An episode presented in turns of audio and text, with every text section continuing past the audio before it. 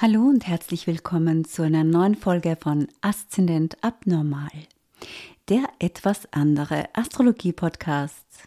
Ich bin Barbara Weninger und ich bin eure etwas andere Astrologin. Heute möchte ich mit euch darüber sprechen, warum sich so viel ändert und eigentlich trotzdem nie was anders wird. Hm. Tja, naja, es ist knapp vor Weihnachten, die Feiertage, auch das neue Jahr rückt näher – und wahrscheinlich haben wir alle eine ziemlich große Sehnsucht, dass endlich alles anders, wird, dass sich die Dinge beruhigen. Und doch gibt es dann statt Friede, Freude, Eierkuchen momentan wahrscheinlich bei vielen eher so ein Gefühl, dass wir hängen bleiben, dass wir irgendwie feststecken. Es geht immer wieder um die gleiche unendliche Geschichte.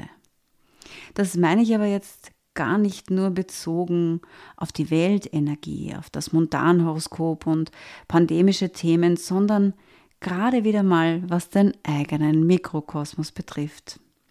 Weil da geht es anscheinend nicht nur mir so. Denn zum Beispiel hatte ich letztens ein Gespräch über Astrologie, Spiritualität und solche Sachen mit einem Freund, der gemeint hat, dass in den letzten Wochen und Monaten eigentlich ständig etwas über diese starken Umbruchsenergien liest, aber dass danach trotzdem nichts anders ist. O-Ton quasi Neumond, Portaltage, Rauhnächte. Ich lese fast jede Woche, dass irgendwelche kosmischen Fenster offen sind und trotzdem wird nie was anders. anders. Es ändert sich einfach nichts.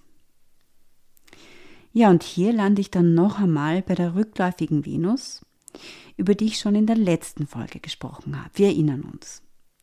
Venus, wie gesagt, ist in der Astrologie der Planet der Beziehungen, der Werte. Sie steht vereinfacht gesagt für das Schöne.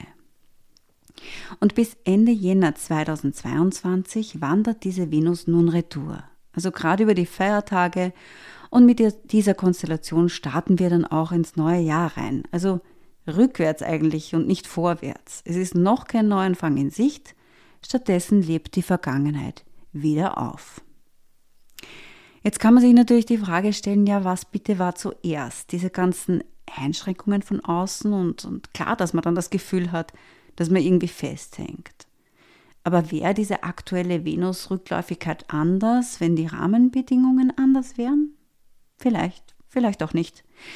Das wissen nicht mal die Sterne und das können wir ja eh nicht verändern.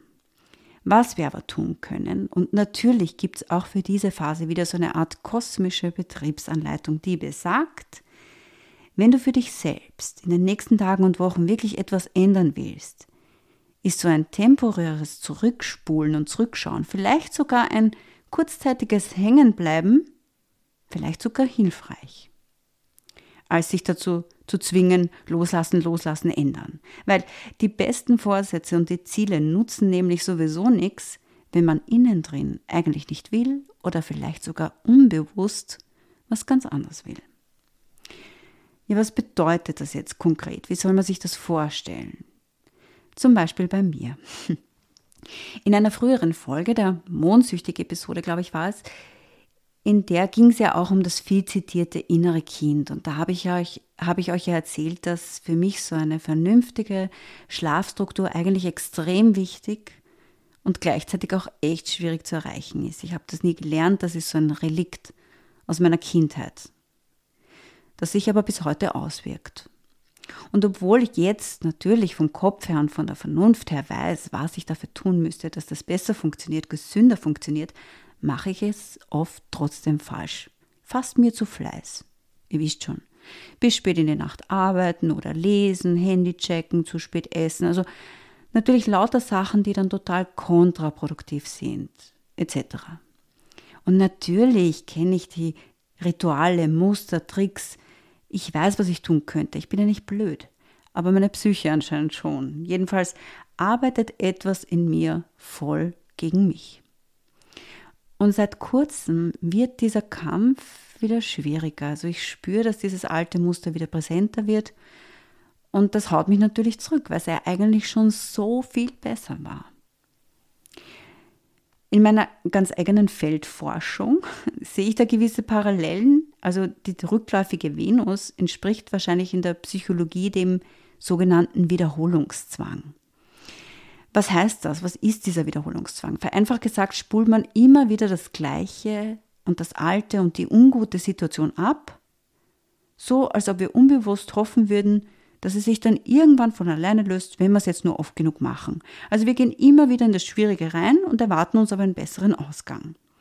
Was natürlich nicht passiert. Und spannend ist auch, je mehr wir uns zwingen, das nicht zu tun, desto schwieriger wird es auch. Es ist also unser doofes, aber gut bekanntes Schema F. Und das hat ja auch eine bequeme Seite, denn wenn man immer wieder dasselbe macht, egal wie blöd oder vielleicht sogar selbstschädigend etwas ist, dann weiß man zumindest, was auf einen zukommt. Und das gibt natürlich Sicherheit. Jetzt kann man sich natürlich fragen, also bitte, wie kann das Sicherheit verheißen und Sicherheit sein, wenn ich jetzt nicht schlafen kann? Oder anderes Beispiel, was ist sicher oder komfortabel, wenn ich zum Beispiel in der Arbeit immer wieder dieselben Probleme habe? Oder wenn ich mir immer wieder Leute oder Partner aussuche, die nicht gut für mich sind, mit denen es mir schlecht geht?